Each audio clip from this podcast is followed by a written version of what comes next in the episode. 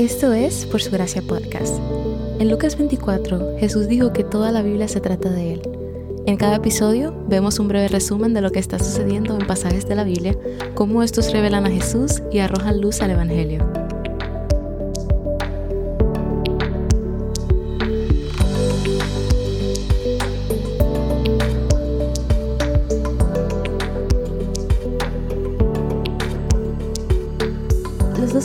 De hoy abordan los últimos detalles relacionados con el tabernáculo y los sacerdotes. Moisés todavía se encuentra en el monte Sinaí, la montaña de Dios, donde ha estado escuchando a Dios durante 40 días. Ha estado ahí arriba desde el capítulo 24. El capítulo 30 comienza hablando del altar de incienso. Y vimos que incluso el incienso de Dios es sagrado y está separado. No se puede usar para nada más. Es una mezcla especial. El altar del incienso se encontraba justo fuera del lugar santísimo y ardía las 24 horas del día, todos los días. Estaba colocado delante del velo que separaba el lugar santo del lugar santísimo. Al otro lado del velo estaba el arca del testimonio, donde se encontraba la presencia de Dios. A Aarón se le ordenó que quemara incienso en el altar cada mañana y al atardecer todos los días, como ofrenda regular al Señor. Dios dio la receta para hacer el incienso y estipuló que nunca se quemara ningún otro incienso en el altar. Una vez al año, en el día de la expiación, el sumo sacerdote tenía que poner sangre en los cuernos del altar del incienso para limpiarlo.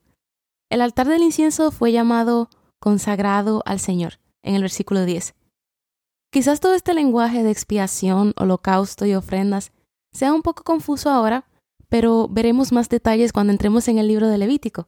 No te sientas abrumado. En la escritura, el incienso a menudo se asocia con la oración. David oró en el Salmo 141, versículo 2, Suba mi oración delante de ti como el incienso. El altar del incienso entonces puede ser visto como un símbolo de las oraciones del pueblo de Dios. Nuestras oraciones ascienden a Dios mientras el humo del incienso ascendía en el santuario. El hecho de que el incienso siempre estuviera ardiendo significa que siempre debemos orar. Dios también requiere un impuesto de censo único del pueblo, seis gramos de plata, como pago de su rescate. Esta era una ofrenda al Señor para que Israel recordara que le debían a Dios sus vidas, porque Él los rescató de la esclavitud de Egipto. Lo interesante es que todos debían pagar el mismo precio. Todas sus vidas valen la misma cantidad, ya sean ricos o pobres. Este impuesto también habría mantenido el trabajo en el tabernáculo funcionando. Los sacerdotes debían hacer todo lo posible para asegurarse de que estuvieran limpios. Tenían que lavarse las manos y los pies en un lavamano de bronce del que leímos hoy, para asegurarse de que estuvieran presentables delante de Dios y no morir. La limpieza en la escritura tiene que ver con pureza, y la pureza es sumamente importante cuando se trata de acercarse a un Dios santo, un Dios separado. Nadie que no sea puro puede entrar a la presencia de Dios. El lavado era un requisito antes del servicio en el tabernáculo, o de lo contrario, serían penalizados con su vida. El lavamanos es una imagen de la santificación. Como hemos visto claramente, el sacerdocio de Israel es en realidad una imagen del creyente del Nuevo Testamento, de los cristianos. Lavarse en el agua era el medio para limpiar ritualmente el pecado de los sacerdotes, y este ritual representa el lavado literal de nuestros cuerpos del pecado a través de la santificación hecha posible por el Espíritu. Y el Espíritu logra esta obra por medio de la palabra de Dios. El sacrificio de Jesús nos posiciona como personas santas delante de Dios. Dios nos ve ahora, a través de Jesús, como lo que seremos cuando resucitemos, porque Él está en el pasado, presente y futuro al mismo tiempo.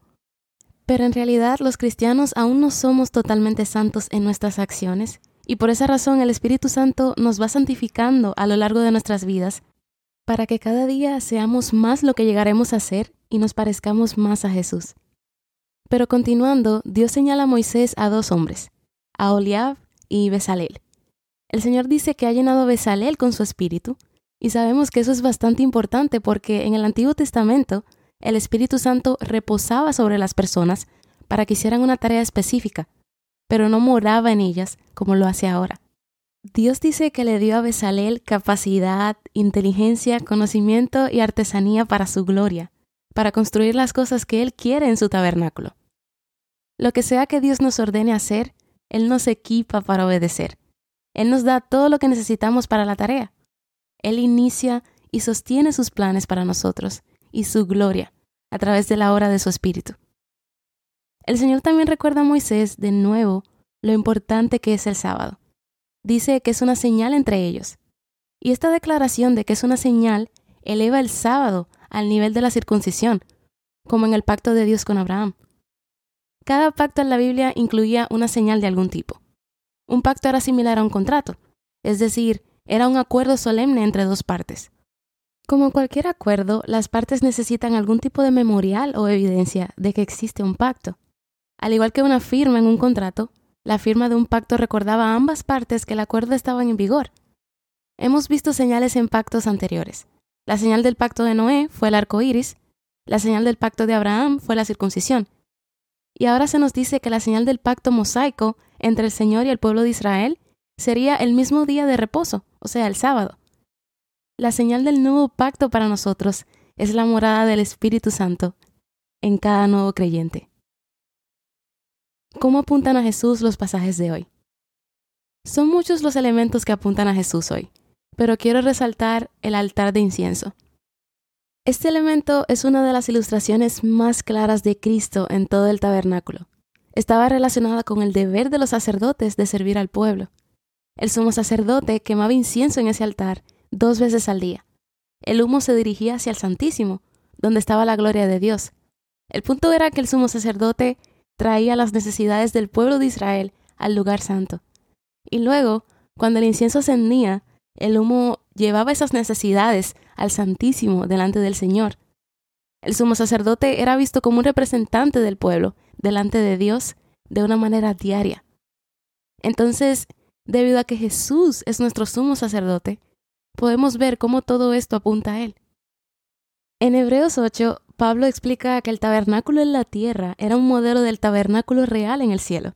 Así que cuando Jesús resucitó y ascendió, tomó su lugar en el tabernáculo del cielo e intercede por todo el pueblo de Dios. Y esta intercesión es posible gracias a la obra de Cristo en el altar de sacrificio, es decir, en la cruz. Igual que como el fuego del altar de incienso no podía encenderse sin el fuego del sacrificio en el altar de bronce, del mismo modo, Jesús nunca podría haber actuado como nuestro intercesor ante el Padre si no fuera por su obra de sacrificio en la cruz.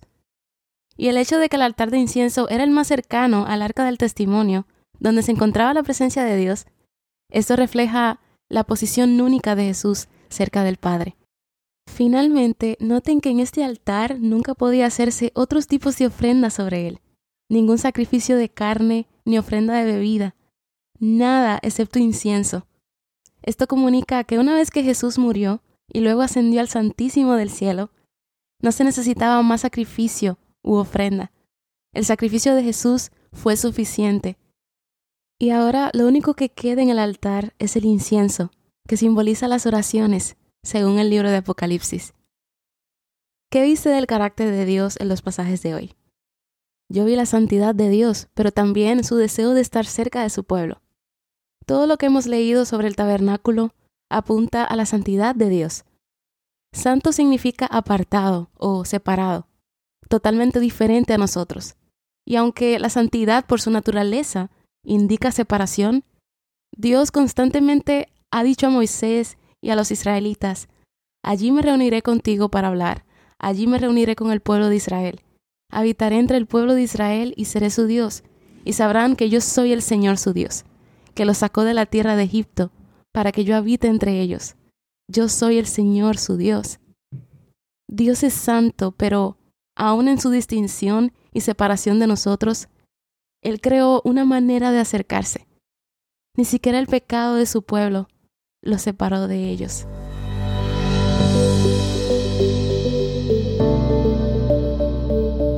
Gracias por escuchar por su gracia podcast.